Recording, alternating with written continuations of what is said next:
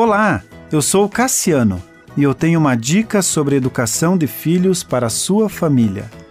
Ajudando os filhos com a agenda, parte 4. Assim como os pais, os filhos passam o tempo em quatro quadrantes diferentes. Sabemos que os filhos são formados na infância e adolescência e, através dessa formação, darão maior ou menor atenção à administração do seu tempo.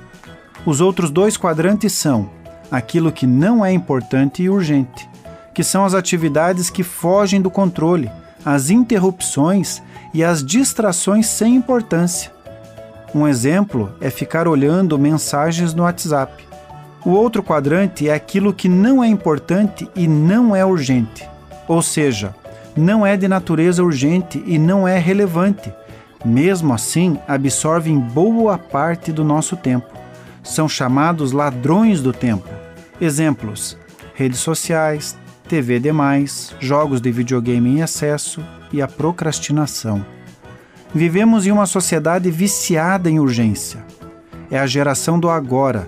Por isso é que temos pudins instantâneos, arroz de minuto, dietas relâmpago, fast food, traseiros empinados em sete dias, etc. As coisas urgentes não são necessariamente ruins. O problema vem quando nos tornamos tão centrados nas coisas urgentes que deixamos de lado as coisas importantes que não são urgentes, como trabalhar em um relatório com antecedência, sair para uma caminhada ou escrever uma mensagem importante para um amigo. Todas essas coisas importantes são substituídas por coisas urgentes, como telefonemas, interrupções, visitas, prazos finais, problemas de outras pessoas e coisas do tipo faça isto agora mesmo. A pergunta que sempre devemos fazer é: em qual quadrante estou passando a maior parte da minha vida? Após identificar em qual quadrante você, pai e mãe, estão vivendo, observe em qual os seus filhos estão vivendo e aos poucos vão fazendo os ajustes de forma gradual.